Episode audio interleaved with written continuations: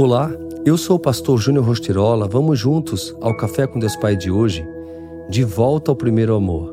Você tem perseverado e suportado sofrimentos por causa do meu nome, e não tem desfalecido. Contra você, porém, tenho isto: você abandonou o seu primeiro amor.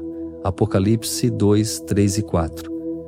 Nas visões descritas no livro do Apocalipse, que o apóstolo João teve na ilha de Pátimos, Deus lhe confiou mensagens direcionadas às igrejas da Ásia. E uma das igrejas, a igreja de Éfeso, recebeu uma mensagem muito dura. Mas quem ama ensina. Quem ama precisa tomar decisões muitas vezes incisivas a fim de corrigir e aparar as arestas daqueles que são seus. E o pai estava corrigindo aquela igreja, mostrando-lhe que, apesar de não ter negado a fé, havia perdido o primeiro amor.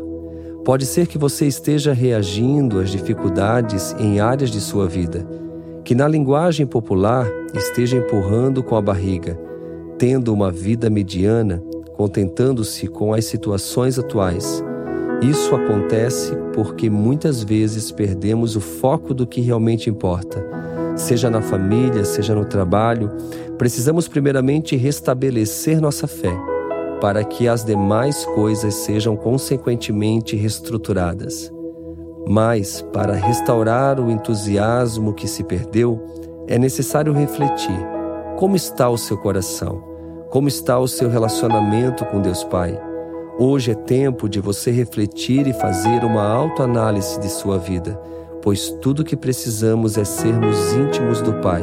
Esta é a chave para que a chama do primeiro amor nunca se apague. Tudo que Ele deseja é que vivamos alegres ao alvorecer de cada dia. A alegria genuína que só possui quem tem a chama do primeiro amor. Desfrute do amor do Pai, Ele espera você. E a frase do dia diz assim: Não se acomode com o mesmo nível na presença do Pai. Ele sempre tem o melhor para você.